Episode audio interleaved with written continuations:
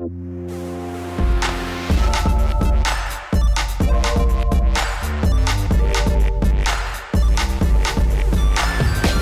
Ihr hört Rush, den Gaming-Podcast von Giga Games und Detector FM. Wir nehmen Spiele ernst und sprechen in Folge 20 über Shadow of the Tomb Raider und äh, fragen uns dabei äh, nicht nur, wie das Spiel geworden ist, sondern auch, ob die Tomb Raider-Reihe und vielleicht auch andere Abenteuerspiele ein Problem mit äh, kolonialen Motiven und Denkmustern haben.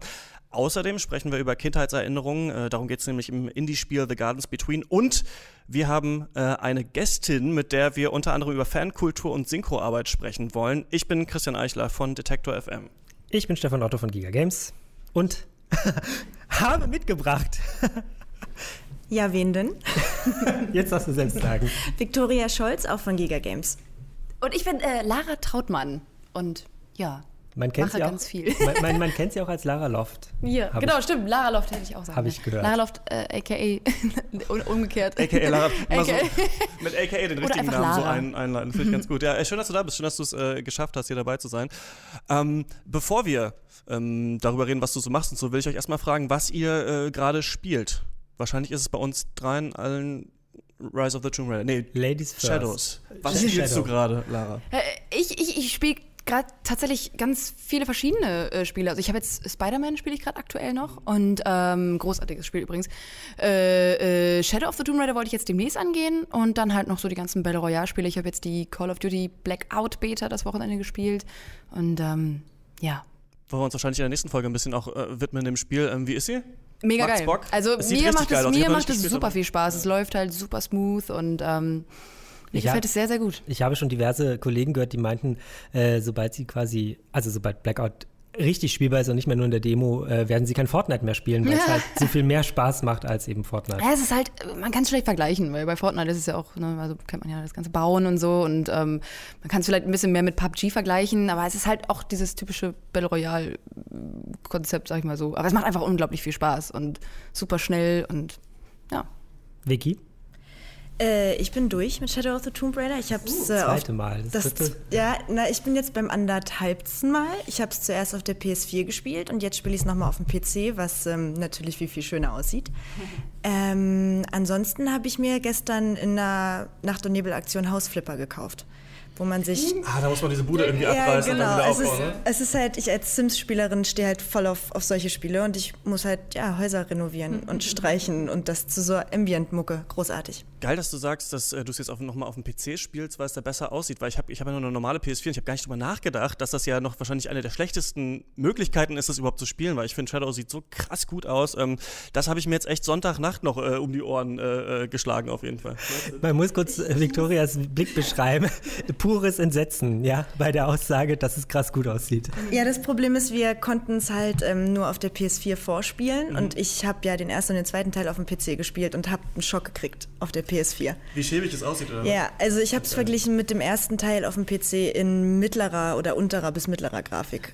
Gut, dass ich krass. keinen Gaming-PC irgendwo stehen habe. Ich, ich habe es noch nicht gesehen auf dem PC. Wahrscheinlich ähm, fände ich es dann auch super hässlich. Ähm, nee, genau, das habe ich mir echt so noch um die Ohren gekloppt, damit wir heute drüber reden können. Aber was ich manchmal, fällt mir auf, was bei Rush manchmal passiert, ich spiele es dann bis zum letzten Endgegner und habe dann keinen Bock mehr. Also ich habe letzter Endgegner nicht geschafft, auf YouTube angeguckt, wie das Spiel zu Ende geht. Also so habe ich, so hab ich das jetzt durchgespielt auf jeden Fall. Aber du kannst doch ähm, die Schwierigkeit auf leicht stellen und so und dann ist das doch schwierig zu schaffen. Ich bin noch nicht so weit, ich bin ja, also ich spiele es auch gerade, um das noch kurz zu beantworten, spiele gerade Shadow of the Tomb Raider und ähm, ein bisschen die Nukuni 2 und ähm, bin noch nicht so weit, aber ich finde die Einstellungsmöglichkeiten des Schwierigkeitsgrads ziemlich nett. So mir gegenüber, als jemand, der halt auch nicht sonderlich geduldig ist, wenn er nicht weiterkommt, dann kann ich einfach auf leicht stellen. Ist großartig, finde ich, das, um das kurz äh, zu sagen. Ähm, was, was heißt es auf Deutsch? Accessibility, ich weiß nicht, Zugänglichkeit oder so. Äh, Einstellungen, die Shadow of the Tomb Raider hat, hat richtig geile Ideen. Und die eine ist eben, dass du nicht so einen grundsätzlichen Schwierigkeitsgrad für alles hast, sondern dass du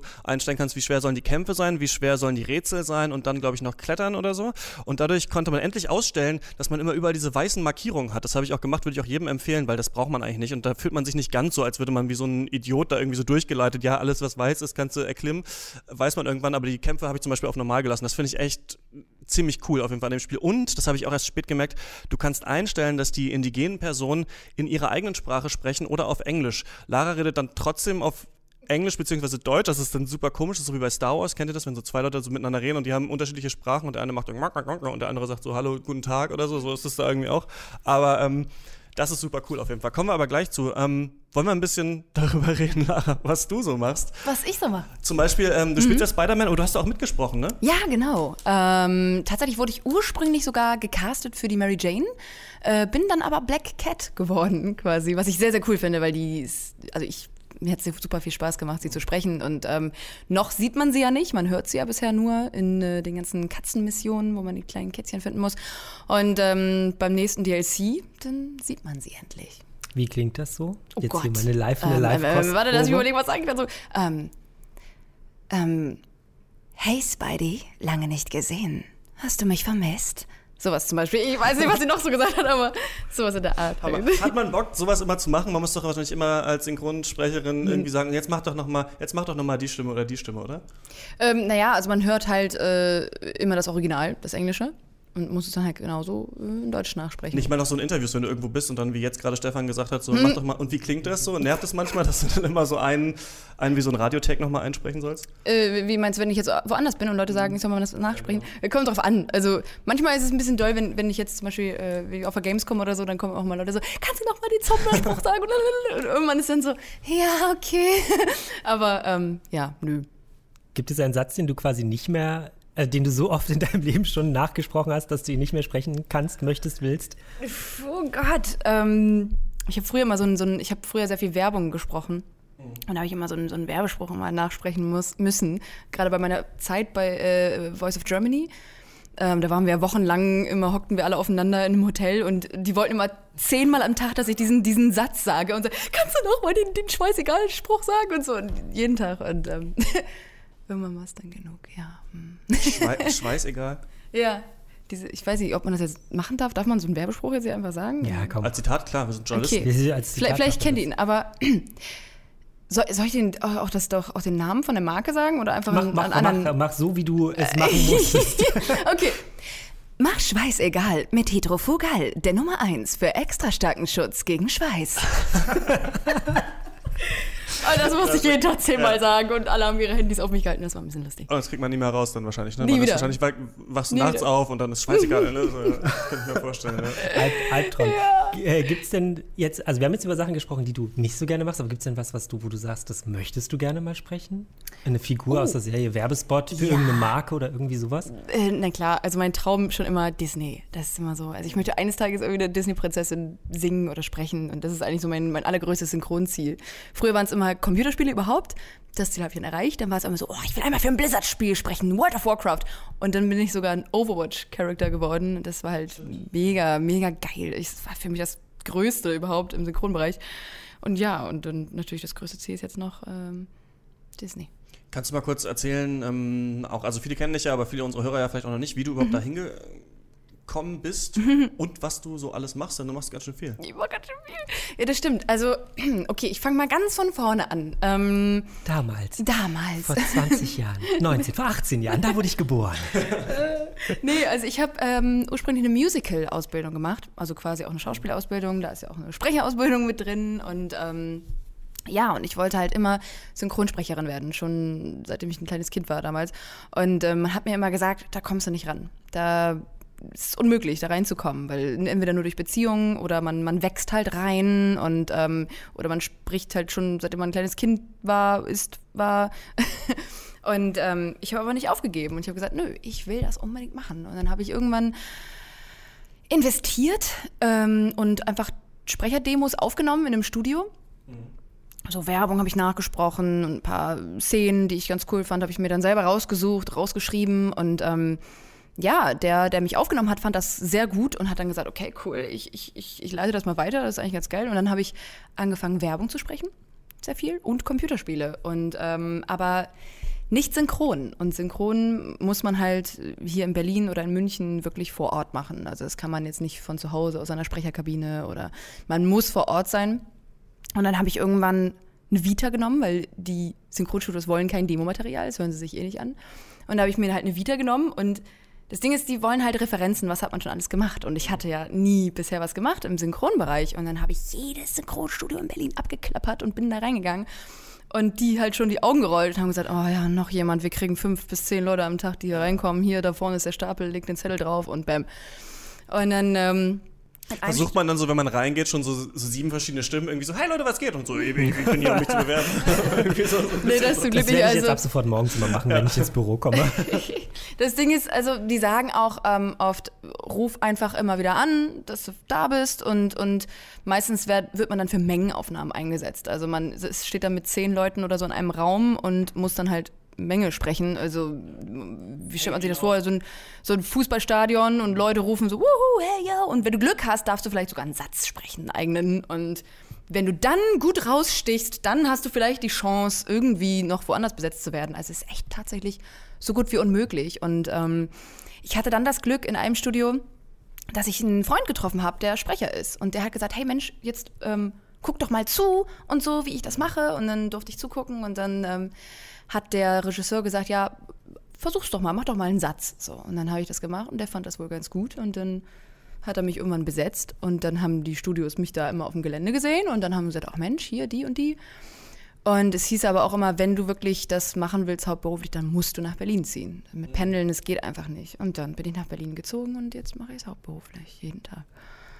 Und jetzt spreche ich ganz viele Serienhauptrollen auch und das ist, ähm, ja.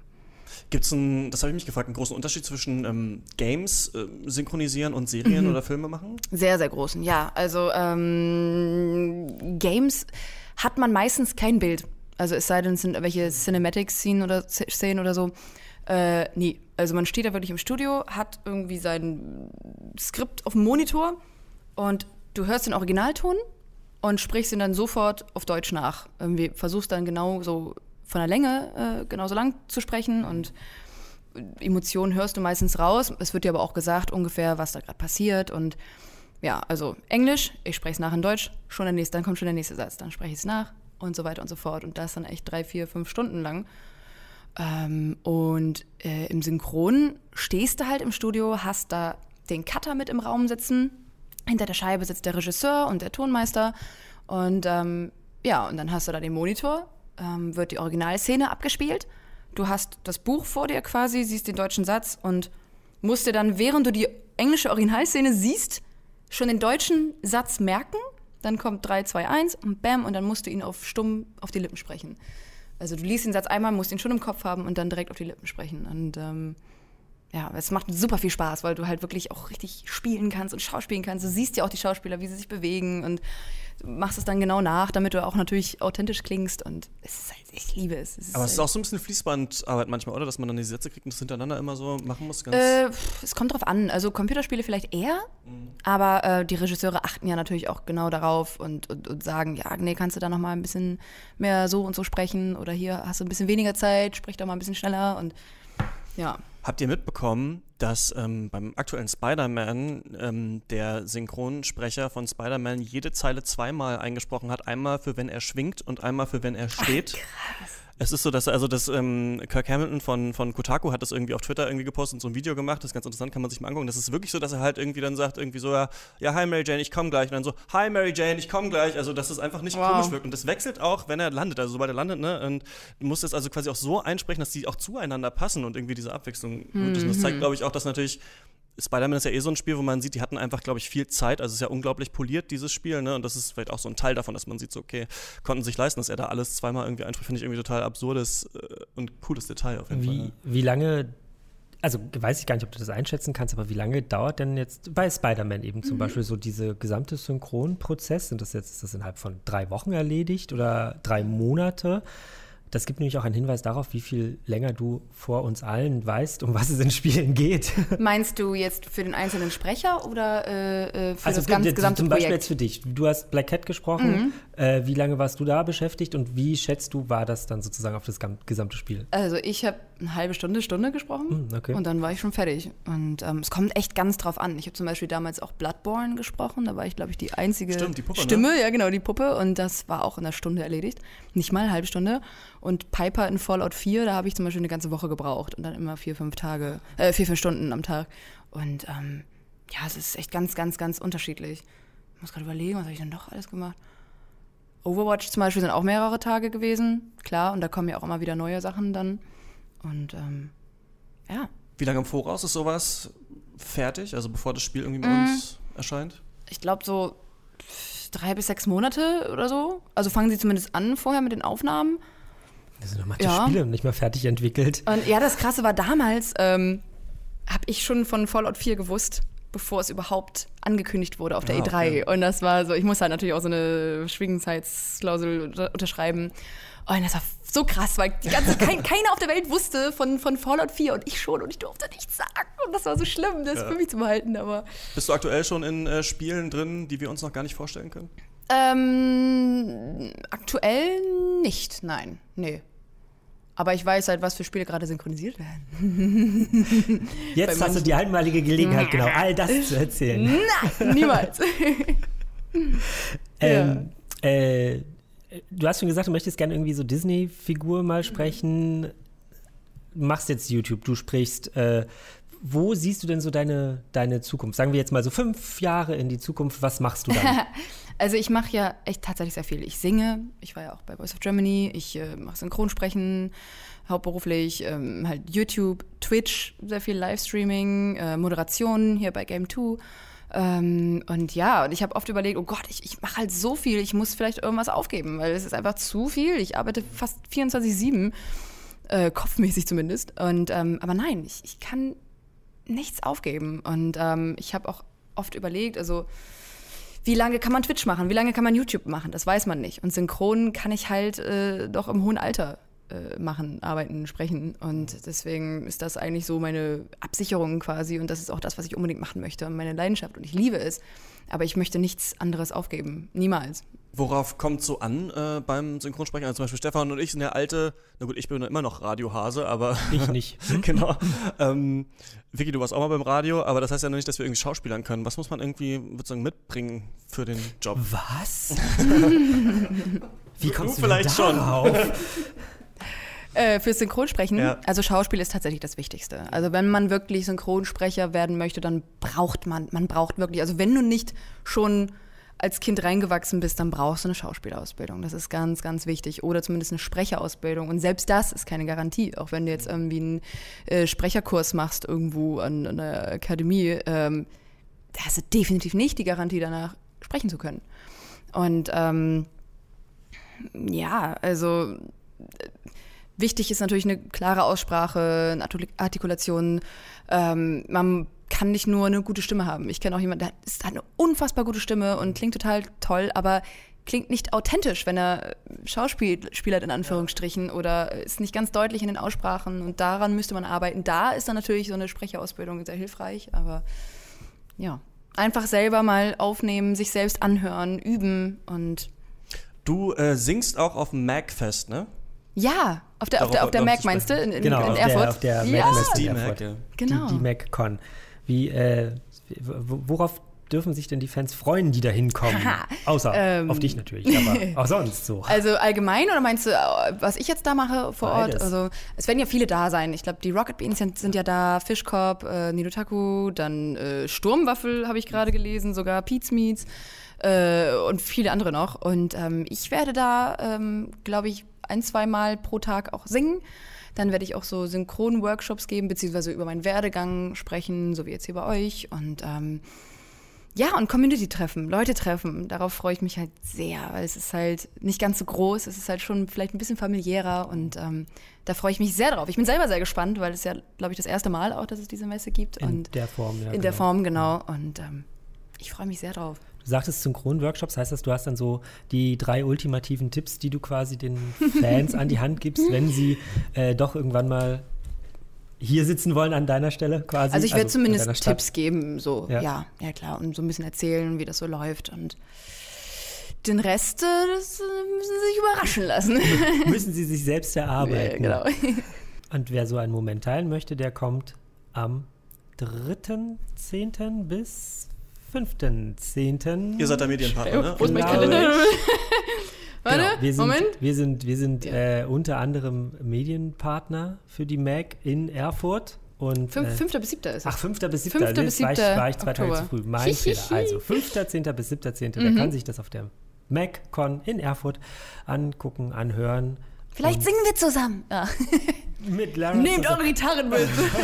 Okay. okay. Ach, so, Nein. war das eine Einladung an uns? Dann muss ich leider Ihr auch, ablehnen. ihr sowieso. Ihr, Du musst da ablehnen. Wie, ich dachte, nicht- wir singen kann- jetzt gleich ich kann zusammen. Leider nicht, ich bin. Ich, zum Abschluss dachte ich, singen wir einen Song. nein. Das kommt dann, das kommt dann, das kommt dann ganz am Ende. Wirst du oft erkannt eigentlich? Würde ich mich, das würde mich noch äh, interessieren. Jetzt So, kannst du noch, kannst du noch normal in den Supermarkt gehen oder? Ja, na klar. Also auf, auf, auf so Con Gaming-Conventions ist das natürlich was anderes. Aber jetzt, wenn man zum Beispiel mal ins Alexa geht oder so, dann gibt es natürlich schon die eine oder andere Situation, wo das dann vorkommt. Aber ich, hab- ich höre auch immer von vielen, dass sie sich dann nicht trauen. Also ich lese es immer auf Twitter so, ich hab dich da und da gesehen, aber wollte nichts sagen. Und du dann so, ja, warum sagst du dann nicht Hallo? Ich sage immer, schrei einfach, schreit einfach, boxt mich einfach. Ich habe auf Nein, Twitter nicht boxen. gestern gesehen, dass irgendwie bei Hand of Blood sich einer äh, vor, vor Bus, ihn ne? im Bus gesetzt hat und dann ein Video von ihm angeguckt hat und ihn aber nicht geil. angesprochen hat irgendwie. Das. Ja, da hat sich ein Junge, der, der, hat, der kam wohl im Bus, hat ihn gesehen, ist erstarrt, hat sich dann vor ihn hingesetzt und das Handy hochgehalten und ein Video von ihm angeguckt. Und, und Herr Blatt meinte dann so, okay, was, was möchte er mir damit jetzt sagen? Möchte er irgendwie, soll, soll ich ihn jetzt ansprechen? Oder? Das war ein bisschen lustig, der. Ja, fand ich ganz gut. Awkward. Ja. Alles klar. Genau. Dann ähm, lass uns doch mal. Ähm, ich finde keine gute Überleitung. Wir über, kommen- über Shadow of Kommen, kommen, wir, kommen wir einfach von äh, dem, wovon wir gerade gesprochen haben, über etwas, wo du schon mal mitgesprochen hast. Uh. Nämlich äh, Rise of the Tomb Raider. Ja. Äh, ein Spiel. Und ähm, da zuallererst hatten wir schon geklärt, du hast die junge Lara gesprochen. Genau. Und das nur wenige Stunden lang. Und jetzt gibt es einen neuen Teil, in dem Mhm. warst du aber nicht mit dabei. Nee, also das ist ja auch so ein, so ein kleines Missverständnis, was irgendwann mal aufkam. Viele denken, ich habe die Lara Croft gesprochen in Rise of the Tomb Raider, aber habe ich gar nicht. Ich habe nämlich nur die junge Lara Croft gesprochen, also sie als Kind in einigen Rückblenden. Und ähm, genau, und das ist jetzt aber im neuen Teil nicht, nicht, nicht so. nee. Jetzt habe ich die Überleitung.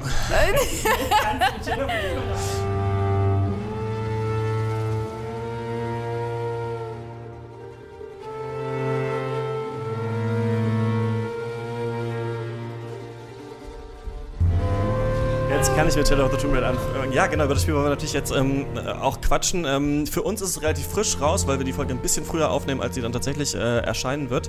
Und äh, Vicky, du hast noch gar nichts eigentlich gesagt jetzt die ganze Folge, aber jetzt kannst du erzählen, worum es da eigentlich geht, denn du hast den Test für äh, Giga Games gemacht. Ja, im dritten Teil Shadow of the Tomb Raider versucht äh, Lara sich so ein bisschen an Trinity zu rächen, weil sie noch so eine, so eine kleine Sache offen hat mit der Geheimorganisation Trinity und folgt denen nach Mexiko zuerst und danach nach Peru und löst versehentlich die Apokalypse aus. Ja. Und versucht das irgendwie wieder rückgängig zu machen oder den Schaden irgendwie zu reduzieren. Also ich bin längst noch nicht so weit äh, wie ihr wahrscheinlich. Du bist ja sowieso, also Vicky ist schon fertig, Christian, du bist ja auch schon durch. Ich hab, bin, glaube ich, noch nicht mal bei der Hälfte angekommen. Ich finde es ganz gut.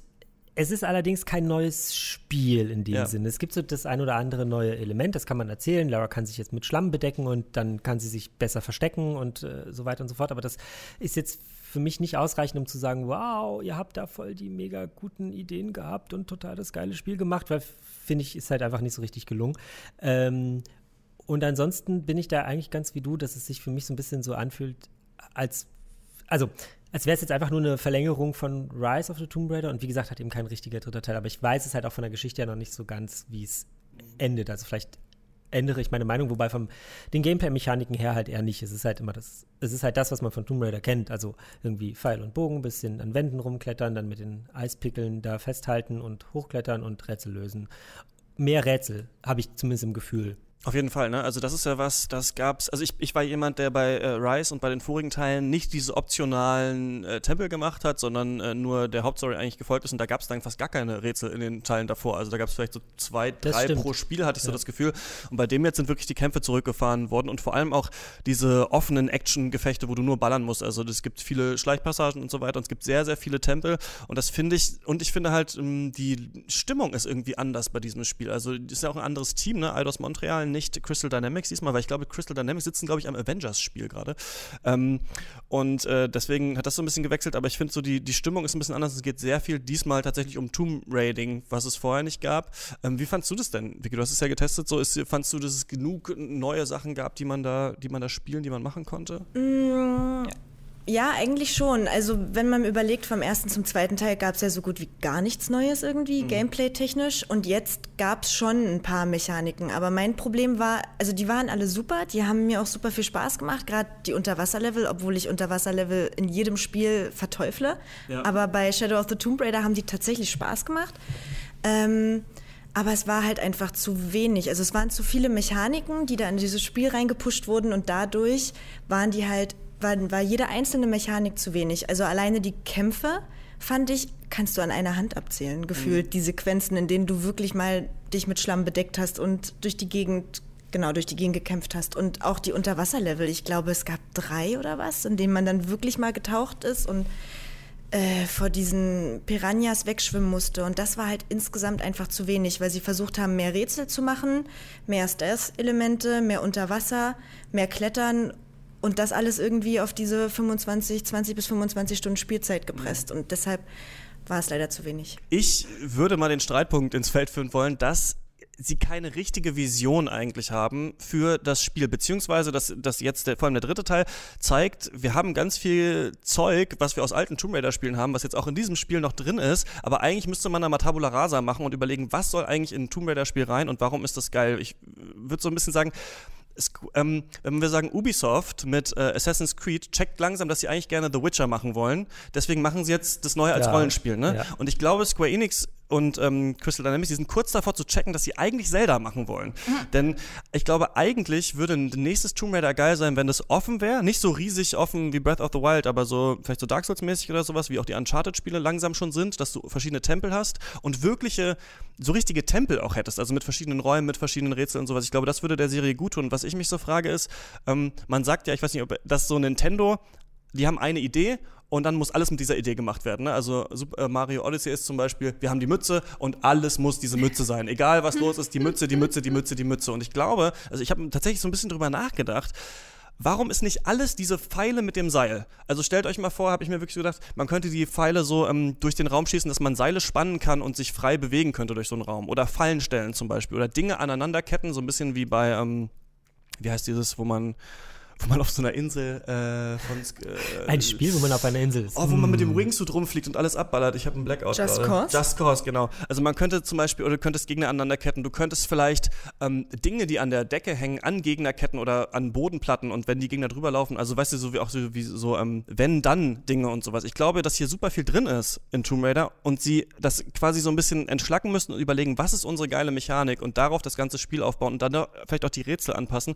So, in diesem Spiel hast du halt es so, dass auf einmal dir gesagt wird, hey, es gibt Feuerpfeile, du kannst mit Feuerpfeilen Barrikaden kaputt machen, das machst du einmal im Spiel an dieser Stelle, ja. also wo du die Pfeile kriegst und danach nie wieder 15 Stunden. Das zeigt für mich so ein bisschen, die wissen noch nicht so genau, glaube ich. Oder was aber auch irgendwie ein bisschen schlecht wollen. ist dafür, dass es jetzt der dritte Teil ist und ja eigentlich der Abschluss einer Serie, die genau das, nämlich den, die Serie neu erfinden, äh, machen sollte und es aber offensichtlich nicht tut. Ich glaube auch. Also ich denke wirklich, da ist viel Potenzial eigentlich drin in, diesem, in dieser Spielwelt. Ich fand es super aus. Ich muss es mal dann auf deinem PC angucken, Vicky. Da muss es ja noch viel, wahrscheinlich fahre ich dann um äh, vor Grafikpracht. Äh, aber das sehe ich so ein bisschen, das fehlt irgendwie so. Und was ich euch noch fragen wollte, bevor wir ähm, zu diesem Interview kommen, ist, wie findet ihr Lara Croft als Charakter? Das würde mich auch von dir, Lara, natürlich interessieren, weil ich habe so ein bisschen das Gefühl, sie ist, also sie haben sie ja umgebaut, ne? Früher war sie natürlich viel tougher, irgendwie auch so Sexsymbol und so und jetzt haben sie gesagt, okay, sie ist verletzlicher, aber im neuen Spiel irgendwie ist sie, ist sie so eine Mischung aus so einer Grundschülerin und Rambo, habe ich so das Gefühl. Also entweder du nimmst das Messer und schlachtest in einer Tour da, ohne dass du auch jemanden nicht umbringen kannst. Ne? Du musst ja alle wirklich auch umbringen, die du da irgendwie aus dem Hinterhalt äh, erledigen willst.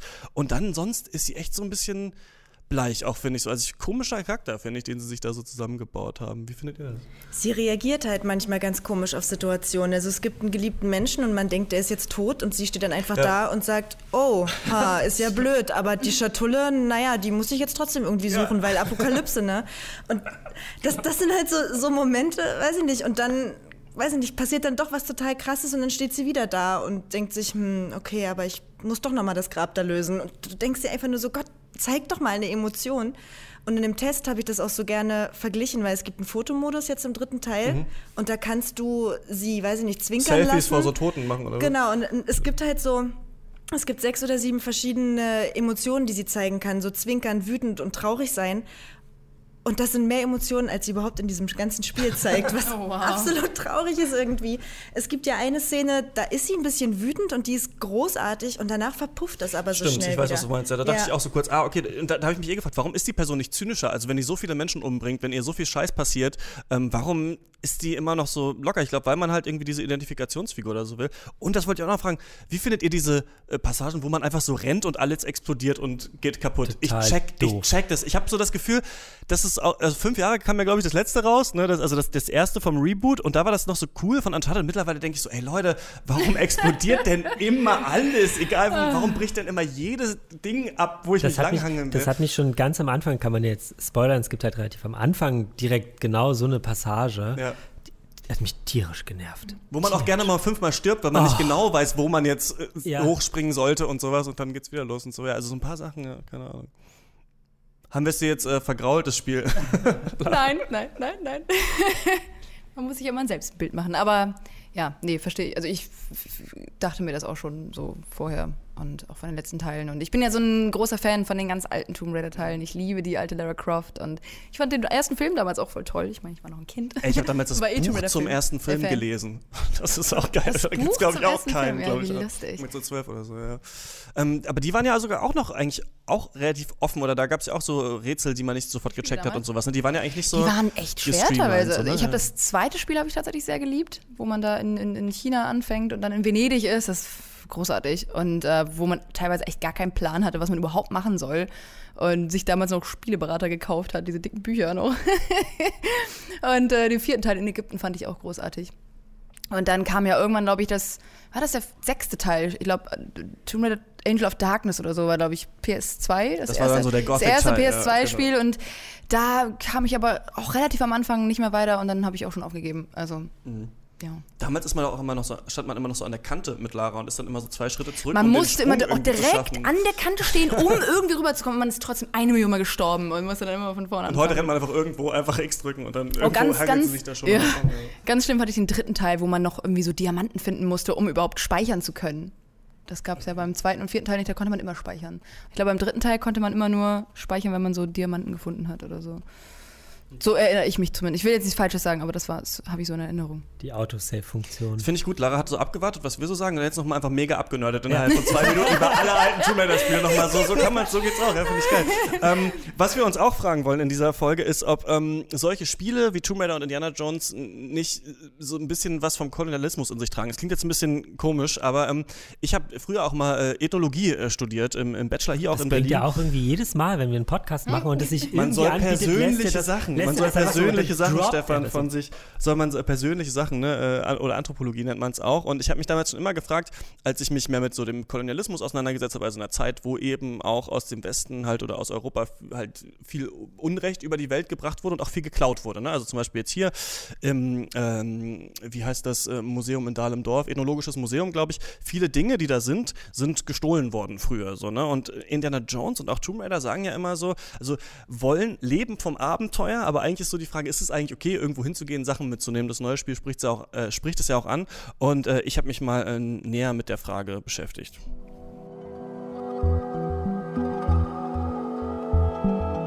In Videospielen reisen wir oft an ferne Orte. Wir lernen fremde Zivilisationen kennen, wir kämpfen in uralten Tempeln gegen fiese Monster und wir sammeln Loot ein. Wir öffnen Truhen, nehmen alles mit, was drin ist und ziehen dann wieder ab. Die Figuren, mit denen wir das machen, sind manchmal selbst Diebe, so wie Nathan Drake, oder Archäologinnen wie Lara Croft. Aber mit welchem Blick schauen wir eigentlich auf die Welt, in der diese Abenteuer spielen? Also ich muss zunächst mal sagen, ich habe natürlich auch als Jugendlicher irgendwie die Filme geguckt und fand das alles total spannend.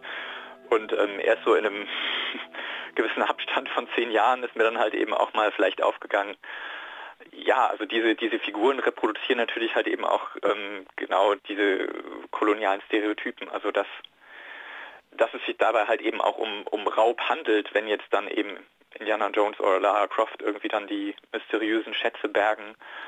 Ähm, und dass das genau der Raub ist, der halt eben jahrhundertelang eben auch von Europa ausgehend in anderen Gesellschaften eben auch verübt worden ist. Das ist Aram Ziai. Er ist Professor für Entwicklungspolitik und postkoloniale Studien an der Uni Kassel und einer der wichtigsten deutschen postkolonialen Wissenschaftler. Als Kolonialismus wird eine Zeit bezeichnet, in der europäische Nationen wie Großbritannien, Spanien, Portugal und Deutschland Regionen in Übersee für sich beansprucht haben. Sie haben dort eigene Herrschaftssysteme eingesetzt, die lokale Bevölkerung ausgebeutet, Rohstoffe geplündert, blutige Kriege und Genozide ausgerichtet und dann ist da natürlich auch noch die Sklaverei, die es zwar schon vor dem Kolonialismus gab, die aber in dieser Zeit ihren Höhepunkt erlebt hat. Deutsche Kolonien waren bis zum Ersten Weltkrieg zum Beispiel Tansania und Namibia und in der zweiten Hälfte des 20. Jahrhunderts werden dann die meisten Kolonien unabhängig. Und trotzdem, sagt Aram Siai, ist der Kolonialismus noch nicht richtig vorbei. Er hat immer noch Auswirkungen auf unsere heutige Zeit. Auswirkungen eben zum einen jetzt so auf einer wirtschaftlichen Ebene, Stichwort internationale Arbeitsteilung, die einfach noch stark geprägt ist eben vom Kolonialismus, dass ähm, die Böden, das was angebaut wird im globalen Süden eben stark auf den Export in den Norden nach Europa, nach Nordamerika ausgerichtet ist. Zum anderen aber auch Auswirkungen eben auf so einer, ich sag mal, kulturellen Ebene, dass eben die Art und Weise, wie über die ehemaligen Kolonien gesprochen wird, wie die konzipiert werden, dass das halt eben auch einfach noch ganz stark mit kolonialen Mustern durchsetzt ist. Eines dieser kolonialen Denkmuster nennt sich Eurozentrismus, also wenn man quasi alles aus der Sicht von Europa sieht und bewertet. Also wie es hier ist, das ist normal und wie es bei den anderen ist, das ist komisch oder das ist falsch oder unterentwickelt. Und das kann eine ziemlich gefährliche Sichtweise sein. Es kann aber auch so weit gehen, dass man denkt, woanders ist es so schlimm, dass wir diesen Menschen dort helfen müssen. Und auch das kann problematische Züge annehmen, sagt Aram Sial.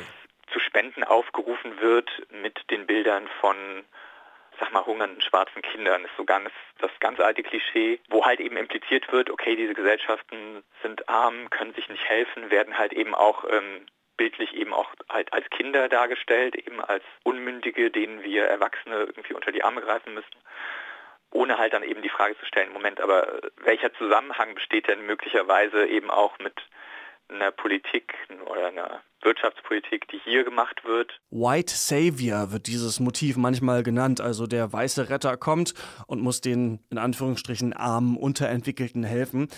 Das bedeutet natürlich nicht, dass jedes Projekt der Entwicklungszusammenarbeit sofort neokolonial ist oder dass jeder Versuch zu helfen problematisch ist. Aber vielleicht sollten wir unsere Sinne dafür schärfen, was wir da eigentlich spielen und was das über uns und unsere Sicht auf die Welt aussagt. Jana Nittel, die macht das schon, aber in Bezug auf Literatur. Sie lehrt und forscht an der Uni Bremen, unter anderem zu postkolonialen Themen und zu Literatur und Medien. Und in der Literaturwissenschaft hat alles damit angefangen, dass sich die ersten postkolonialen Denker, wie zum Beispiel Edward Said, gefragt haben, wie kolonial sind eigentlich die Bücher, die wir so lesen. Said hat sich zum Beispiel mit den Romanen äh, von Jane Austen beschäftigt. Woher kommt der Reichtum der äh, dann die Landgüter, also diese ähm, Häuser, ähm, woher kommen die Finanzen und das Geld? Und da gibt es Rückbezüge auf die Karibik, auf äh, Versklavung von Menschen. Und da können wir uns jetzt mal von der Literatur Richtung Videospiel bewegen, denn auch in Tomb Raider gibt es Reichtümer, zum Beispiel angehäuft in Lara Crofts Familiensitz Croft Manor aus ganz vielen verschiedenen Kulturen der Welt. Warum sind diese Dinge da und was für eine Heldin spielen wir da eigentlich? Man sieht äh, also praktisch eine englische Aristokratin, die sehr stark an äh, die Indiana Jones ähm, Abenteuer erinnert, die äh, legitimiert durch ihre wissenschaftliche Ausbildung als Archäologin und privilegiert durch ihren Reichtum als ähm, Aristokratin jetzt in eine sag mal, schwach definierte, fast schon vorgeschichtliche Welt geschickt wird, um dort Kulturschätze zu retten. Meistens gibt es da natürlich ein Plot-Element, das irgendwie erklärt, warum Indiana Jones oder Lara Croft einen Gegenstand unbedingt retten müssen. Aber in Shadow of the Tomb Raider fragt man sich manchmal schon, mit welcher Legitimation Lara da eigentlich uralte Wandgemälde zum Beispiel in Tempelanlagen zerstören darf, nur um zu schauen, was dahinter liegt. Nico Nolden von der Uni Hamburg, der ist Geschichtswissenschaftler und beschäftigt sich seit längerem mit kolonialen Motiven in Videospielen. Und er mag die neuen Tomb Raider-Spiele eigentlich ganz gerne. Er sagt zum Beispiel, dass es äh, ziemlich interessant ist, dass Lara da neue Sprachen lernen kann, indem sie sich Wandgemälde anschaut. Das Motiv des Tomb Raidings, also des Grabraubens, das hält er aber durchaus für schwierig. Das ist vor allem auch sehr extrem kolonial, wo wir bei dem Thema sind. Also die Frage ist ja, in wessen Museum gehört das? Äh, gehört es jetzt in ein westliches Museum, meinetwegen in ein Londoner Museum, um über diese Kulturregion äh, Auskunft zu geben? Oder gehört es in ein lokales Museum, wo die dort lebenden Menschen über ihre eigenen Vorfahren etwas erfahren?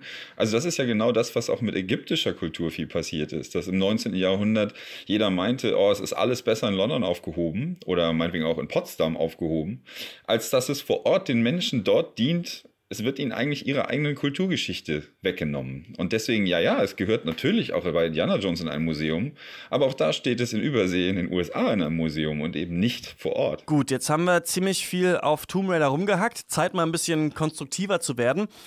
Denn in der postkolonialen Literaturwissenschaft geht es zum Beispiel auch um die Frage, welche Perspektiven gibt es denn noch? Und das können wir uns bei Games ja auch fragen. Also könnte man vielleicht ein Spiel aus einer indigenen Perspektive erzählen, vielleicht aus der Sicht einer Person, die eben gerade erlebt, wie eine koloniale Macht ihre Heimat angreift.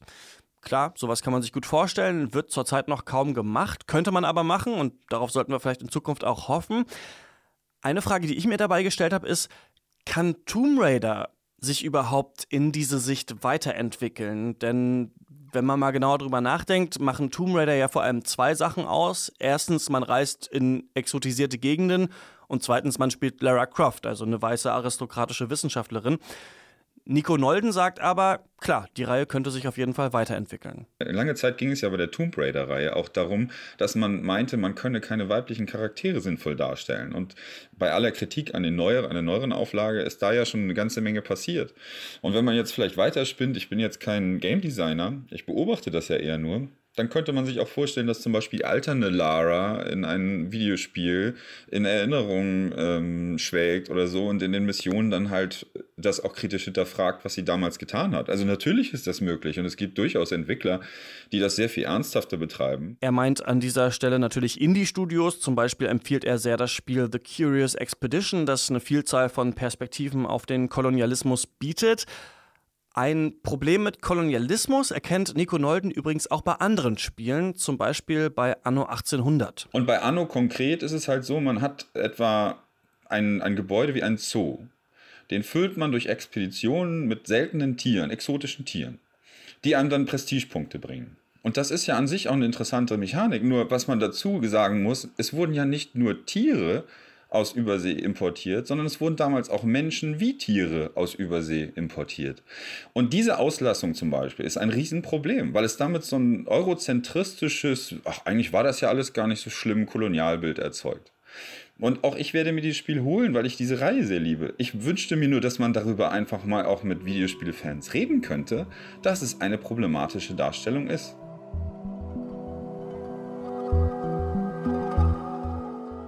Und hier kommen wir jetzt zu etwas, das sich langsam zeigt. Auf dem kolonialen Auge sind wir häufig noch blind. Bei der NS-Zeit ist es zum Beispiel anders. Da überlegen sich die Hersteller ganz genau, wie sie vorgehen, wenn ihre Spiele zum Beispiel im Zweiten Weltkrieg spielen. Das meint auch Aram Siai. Er sagt zum Beispiel, er hat Schulbücher gesehen, in denen Pro- und Kontra-Argumente für die Zeit des Kolonialismus aufgelistet werden. Also für eine Zeit, in der wirklich viele Menschen versklavt wurden, unterdrückt wurden, ermordet wurden.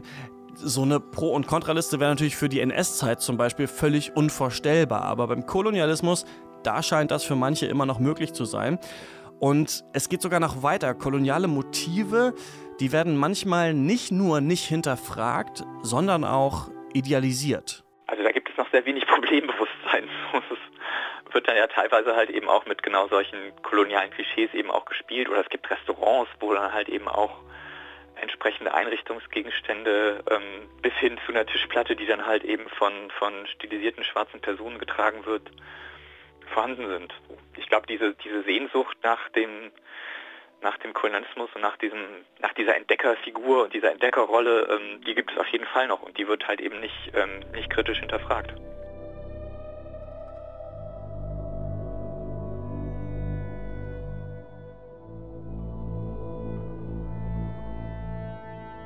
Wie fandest du denn, Vicky, diese ähm, Kultur, die da gezeigt wird in dem Spiel, also vor allem, es gibt ja mehrere Hub-Welten, kann man sagen, also mehrere Dörfer, in denen man sein kann, die alle ja sehr unterschiedlich sind, was irgendwie cool ist. Ne? Es ist nicht so, dass es halt nur eine Art von indigenen Personen hier gibt.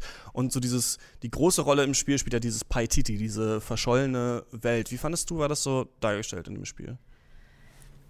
Ähm, ja, es trägt auf jeden Fall seinen Namen, die verborgene Welt, zurecht. Also es ist ja schon sehr schwierig, überhaupt nach Paititi zu kommen. Die haben sich ja relativ eingeigelt, sagen wir es mal so, damit keine Fremden dahin kommen. Und ich mag das eigentlich, die Geschichte, die darum gesponnen wird, dass es halt einen Anführer gibt, der nicht möchte, dass diese Stadt entdeckt wird und wirklich alles dagegen tut. Ähm, aber auch in der Stadt da vorne oder in einem kleinen Dorf, da geht es ja auch darum, dass die völlig ver verarmt sind. In in der ersten Stadt oder in das erste Dorf, in das du reinkommst. Und dass halt eigentlich nur irgendwelche Touristen ankommen, denen die Sachen wegstehlen, wegklauen aus den Gräbern und dann halt alles mitnehmen und die da völlig in Armut leben. Und ähm, dann ist ja auch noch eine Ölgeschichte mit, dass das halt auch noch mit aus, ausgeraubt wird, so die ganzen Naturschätze ich finde es interessant, es ist schön, es ist nur leider nicht so richtig gut rausgearbeitet worden. Das ja. finde ich ein bisschen schade, weil der dritte Teil ja auch sehr viel über die Sammelobjekte, von denen es übrigens über 450 im Spiel gibt. Hast du erzählt. alle gesammelt? Ich bin dabei, hm. gerade. Ich habe null, glaube ich. Doch, zwei wahrscheinlich. Ja. Ah. Äh, genau, und über die Sammelobjekte wird ja auch viel erzählt, über die Dokumente da. Das ähm, finde ich eigentlich ganz, ganz gut. Also, aber leider auch nur darüber. Ich finde, da hätte halt auch Lara ein bisschen mehr dazu sagen können, zu einem. Ich finde auch so ein bisschen, also ich finde die Idee toll. Also das hätte ich nicht, also ich hatte diese Idee, das ja schon länger mal zu machen, ne, über Kolonialismus zu reden. Und jetzt habe ich dann wirklich auch auf vielen Seiten so gelesen, also dass, dass Tomb Raider darüber spricht und sowas hätte ich nie erwartet. Ne? Also ich dachte schon länger, okay, wenn Tomb Raider irgendwann kommt, machen wir das Thema mal. Aber dass es dann tatsächlich auch ins Spiel reinfließt, hätte ich nie gedacht. Also dass, dass sie quasi auch sagen, wir wollen nicht entdeckt werden, was willst du hier eigentlich und sowas. Aber das Spiel, so wie es glaube ich auch aus, aus Gameplay-Sicht nicht alles perfekt aufeinander abstimmt, driftet immer wieder so ein bisschen ab davon, finde ich. Äh, denn eigentlich ist diese Idee, dass der Bösewicht äh, möchte, dass diese Stadt verborgen bleibt und äh, Lara und ihre, ähm, die, ähm, wie heißt sie, Unurato, glaube ich, die, die, äh, die Frau, die da quasi gegen, gegen diesen Bösen aufbegehrt, die sagt quasi, okay, die Stadt wird sowieso entdeckt werden und der, das ist dieser Konflikt. Und dann wird aber dem Bösen das Mittel gegeben, er will das halt mit Magie machen. Und deswegen, das kennen wir, glaube ich, alle aus Märchen, sobald jemand mit Magie versucht, irgendwie den toten Schwiegervater wiederzubeleben, ist das schlecht. So, Geht ne? schief. Genau. Und so ist es hier eben auch. Das hat mich sehr erinnert, ohne da jetzt irgendwas spoilern zu wollen, aber an diesen Konflikt in, in Black Panther in Marvels, wo man auch sagen kann, dass der Bösewicht eigentlich auch eine coole Idee hat, und zwar, dass wir uns abschotten, oder dass, dass sich diese Wakanda abschotten muss eigentlich. Und der ist aber auch einfach ein Wahnsinniger und will Leute umbringen, deswegen ist es auch nicht okay. Und deswegen schaffen, finde find ich, diese beiden Filme, also Black Panther und auch Tomb Raider, diskutieren eigentlich nicht so richtig die Sache, sondern werfen die Sache auf, um sozusagen, ey, wir haben es angesprochen, aber am Ende brauchen wir halt ein Tomb Raider-Spiel und ich weiß nicht, wie es dir ging, Vicky, irgendwann kommen dann da auch nochmal so, also wirklich so wilde Kannibalen, die du mit einer Schrotflinte umschießen musst. Und da dachte ich kurz, also es sollen auch Menschen sein. Und da hat man wieder so gemerkt, ich glaube, das sind unterschiedliche Teams, die daran sitzen. Also die einen machen die Story und die anderen denken, wir brauchen jetzt aber auch noch irgendwelche wilden Kannibalen. Und das ist halt dieses, das ist halt auch so ein, so, ein, so, ein, so ein Unterschied zwischen so edle Wilde und so Barbaren. Das ist halt so eine ganz alte Denkweise und das fand ich ein bisschen schade. Fand es auch ein bisschen komisch, dass die auf einmal da Die, die werden ja auch nur in einem Satz ganz kurz erklärt. Da wird ja ganz kurz gefragt, äh, wer, wer sind die denn eigentlich? Und dann sagt hier Honorato, na das sind die Ja, genau. Und damit hatte sich das dann erledigt und da dachte ich mir, okay, ich habe jetzt eh 50 davon gerade völlig abgeschlachtet, das, dann ist es jetzt so. schade eigentlich für das Volk, aber gut, okay. Mein Gott, gab nur 52. Jetzt. Ja, dann ist es, ist es jetzt nun mal so. Die haben in Höhlen gelebt, die hat eh niemand gesehen, das passt schon. Alles klar, so viel würde ich sagen zu Rise of the Tomb Raider. Wir würden uns, äh, wir würden, wir würden uns, glaube ich, wünschen, dass solche Sachen mehr angesprochen werden. Ich finde es cool, dass sie das immerhin ansprechen ähm, und nicht so, ich meine, der Ubisoft-Chef hat ja auch mal irgendwie gesagt, unsere Spiele sollen nicht politisch sein oder sowas. Also ich finde es cool, dass es immerhin Einzug erhält, aber es könnte noch. Lustiger wollte ich, äh, lustigerweise wollte ich genau das gerade nochmal ansprechen, das äh, Ubisoft-Ding. Es ist ja bei Far Cry auch so, das Spiel will ja eigentlich nicht politisch sein, ist es aber aus unterschiedlichen Gründen. Und vielleicht, nur vielleicht, sind ja die Macher dieser Spiele so smart, dass sie sich denken, da reden dann ja andere drüber. So wie wir jetzt zum Beispiel. Ja, das ja, ist ein guter wir Punkt. Sind, ja. Wir sind einfach nur, also wir nehmen ja das Futter oder das, was sie uns hinwerfen, ja bereitwillig hin und denken uns hinein und äh, fragen Menschen und äh, versuchen da irgendwas hinein zu interpretieren. vielleicht ist genau das. Also vielleicht geht es einfach nur darum, dass sie wollen, dass man drüber spricht. Lasst mich euch noch kurz ein Spiel vorstellen, ähm, was ich auch gespielt habe, und zwar uh, The Gardens Between.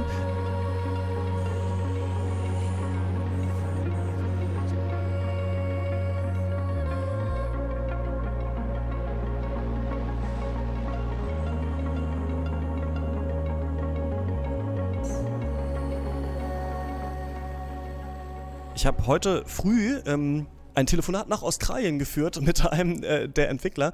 Ähm, und zwar ist es ein Indie-Spiel, ich hatte es schon auf der Gamescom angespielt und schon äh, mal mit euch äh, darüber gequatscht. Es geht um zwei Kinder, die durch so Gärten auf Inseln äh, laufen. Man kann sich das ein bisschen vorstellen wie Monument Valley. Also man, man, man dreht so ein bisschen die Insel und der Kniff ist eigentlich, dass man eben nicht die Kinder spielt, sondern man spielt die Zeit. Also wenn man den Stick nach rechts drückt, dann läuft die Zeit nach vorne und sie laufen über diese Insel drüber. Wenn man den Stick nach links drückt, gehen sie wieder zurück und die Zeit spult wieder zurück. Und du kannst dann aber an so bestimmten Interaktionspunkten Dinge auf dieser Insel ändern.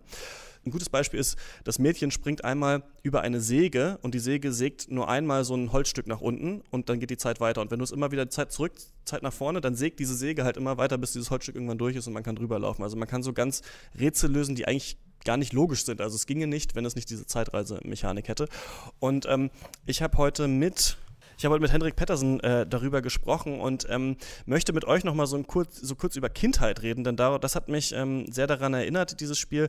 Ähm, es ist so, dass in, in diesem Spiel, also warum die beiden Kinder da auf dieser Insel sind, das will ich euch nicht äh, erzählen, weil das ist ein bisschen noch der Twist des Spiels, aber sie laufen durch ihre Erinnerungen durch oder sehen immer Gegenstände aus ihrer er Erinnerung da liegen. Also zum Beispiel, was ich ganz interessant fand, ist einmal, das alles sieht immer riesig aus, obwohl die Sachen eigentlich ganz klein sind. Und so ist es ja auch als Kind, dass Sachen viel größer sind. Und was mich total getriggert hat, war, es geht da um so eine Museumserinnerung, die die haben. Und es liegt so ein Dinosaurier-Skelett um eine Insel rum. Und wenn du die Zeit bewegst, dann baut sich dieser Dinosaurier auf. Und ich konnte mich genau erinnern, wie wir als Kinder auch diese aus so einer Zeitschrift auch diese Dinosaurierknochen hatten, aus denen man so diese Dinos ähm, zusammenbauen Die im konnte. Dunkeln geleuchtet haben. Ganz genau. Ja. Das gab, und dann hatten irgendwelche komischen Kinder hatten dann noch die weiteren, dass man so die Haut draußen draufkleben. das habe genau. ich, das hab ich nie Ja. verstanden. Ich glaube, das kam, aber kam das überhaupt jemals raus? Ich weiß War das auch nicht diese. Magazine, die man sammeln musste Ja, und dann das immer, genau dann wurden sie so. immer teurer Ja. pro Magazin. war und dann, wirklich so, aber, genau. Ja, oder wo man doch auch Roboter bauen konnte und Ja. irgendwann kamen aber die letzten Magazine nie raus und man konnte es irgendwie nie fertig bauen. Ja. Man hat noch das Auge gebraucht oder Ja. so. Das war. Gott.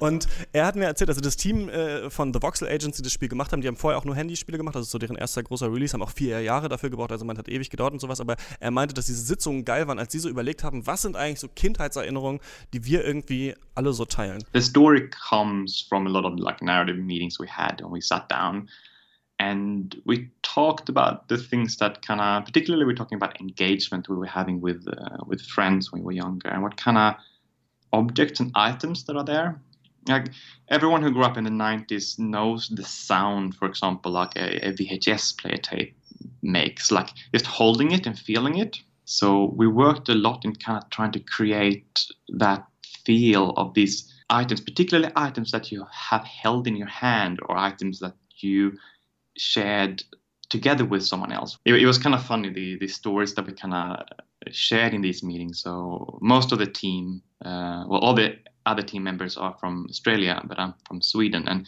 we tend to have similar memories. But mine would involve more being in snow than it would be from them. Das fand ich nochmal ganz cool, dass er so sagt, ähm, wir haben darüber gequatscht und bei mir sind die Erinnerungen aber immer noch mit Schnee verbunden, weil die anderen sind alle Australier.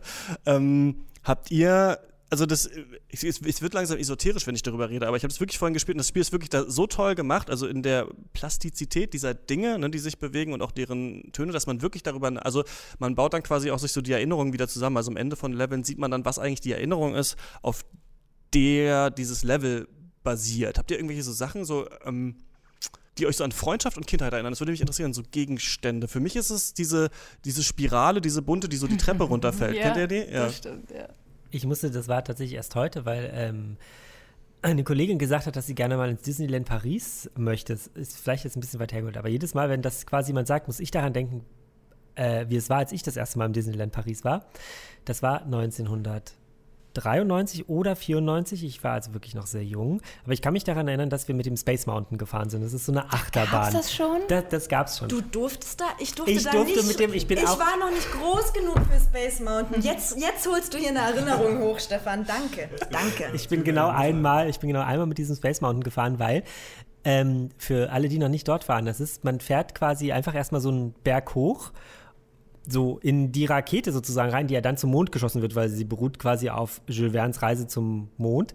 Und dann, wenn man da oben ist an dieser, an dieser, äh, an diesem Peak, kann man schön über das Disneyland, Disneyland gucken und dann geht es quasi bergab ziemlich, ziemlich steil. Und dann kommen so Loopings und bla. Und man fährt die ganze Zeit durch so einen dunklen, also durch, durch Innenraum dunkel, weil man ist halt im Weltall und dann sieht man so die ganzen Planeten und so weiter und so fort. Und natürlich ist das alles nur aus Pappmaché oder angemalt und weiß der Teufel nicht was.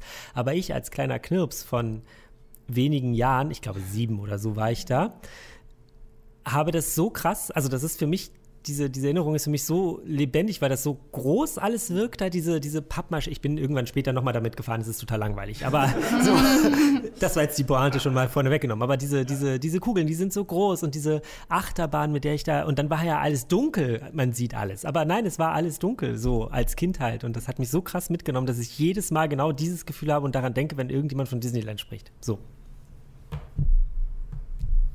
Schön zu erfahren, wie es ist, mit Space Mountain zu fahren. da spricht immer noch der Groll. ja, ich Wollen wir, mal zum Disney, wollen wir mal ins ja, Disneyland fahren? bitte. Ich Okay. musste mit meiner Oma draußen warten, während meine Mutti mit ihrer Freundin da hochgeschossen wurde. Und das Schlimme ist, man hört ja draußen auch immer diesen Schuss. Ja, genau. Und jedes Mal habe ich mir gedacht, ach Mann, ey, jetzt wieder wird da jemand zum Auto geschossen und ich bin nicht mit dabei. Ich hatte so viel Schiss immer in so Vergnügungsparks, dass ich, dass meine Eltern immer gefahren sind. Ich saß stand so draußen. Also ich habe so, es gibt so, Geil. da hingen so, dann hingen so Bilder bei uns zu Hause, wo die beiden halt so eine Bahn runterfahren. Und ich hatte einfach Schiss und war woanders. Ähm, das, äh, ich fand es nur super interessant in diesem Spiel, ne, The Guns Between, dass, dass wir, glaube ich, tatsächlich so Dinge haben, also gerade so Gegenstände, wenn man die nochmal sehen würde, dann kann man sich so an ganze Nachmittage erinnern, wo man mit seinen Freunden saß und was gemacht hat. Und mir ist aufgefallen, dass es wenig Spiele gibt oder ich finde auch gar nicht so viel Popkultur, wo es nur so um Freundschaft geht. Also das hast du eigentlich selten, dass das so das Hauptthema ist, denn in diesem Spiel tauchen auch keine Erwachsenen auf. Also es geht nur um die Welt der Kinder und ähm, wie so deren Freundschaft sich dargestellt hat. Und ich habe dann den Entwickler auch gefragt, weil das Spiel ist irgendwie gleichzeitig sehr traurig auf so eine komische Art, ähm, ob das Absicht war, weil es gibt ja, also eine Freundin von mir hat jetzt ein Kind und meinte mal zu mir, und das fand ich ganz interessant, dass sie sagt, äh, also das ist ganz jung, dass dieser Mensch, also wie das Kind jetzt ist, wird es ja später nicht mehr geben. Ne? Also wenn das Kind sechs ist oder sowas, ist ja irgendwie dieser Mensch, wer jetzt war, weg. Und deswegen, so ist es ja auch mit einem selber. Ne? Also als man Kind war, so das war irgendwie eine andere Person, immer noch so ein bisschen die gleiche. Und ich habe ihn dann so gefragt, ob das Spiel quasi auch so ähm, melancholisch werden sollte. Und er hat das geantwortet. Yeah, yeah, it makes me smile a lot when you're describing a game like that. That was very much what we set out in intending to do with this game. Um, we we wanted to tell a story that maybe was a bit of contrast into, say, the very very optimistic story, particularly in Western tor- storytelling that we're kind of familiar with. And I wanted to do something that was more melancholy. There's a Swedish word called Vemod. I don't know if there's a German equivalent, but it's like this beautiful melancholy. Um, and that's kind of when, when Tim and I sat down and putting together what, what, what it's going to sound like, we, we tried to find a lot of music that just gave us that feeling, Vemod. Was denkt ihr heißt Vehemut auf Deutsch? Ich weiß nur, Beautiful dass das- Melancholy. Ich weiß nur, dass das wieder irgendwas ist, was halt nur die Schweden, Schweden vor allem, die Schweden können, so wie die Dänen nur Hügge können. Mhm. Also das gibt es ja auch nur im, im Dänischen. Es stimmt Könnt- nicht, ich kann euch sagen, es Ich gibt dieses Wort exakt auf Deutsch. Echt? Was heißt es denn? Wehmut. Wehmut. Ah, aber we ist we aber Wehmut ist ja, also ist Wehmut nicht eher negativ? Ich habe es, äh, ich habe es gegoogelt auch. Konnotiert? schön, schön deutsche Wörter googeln.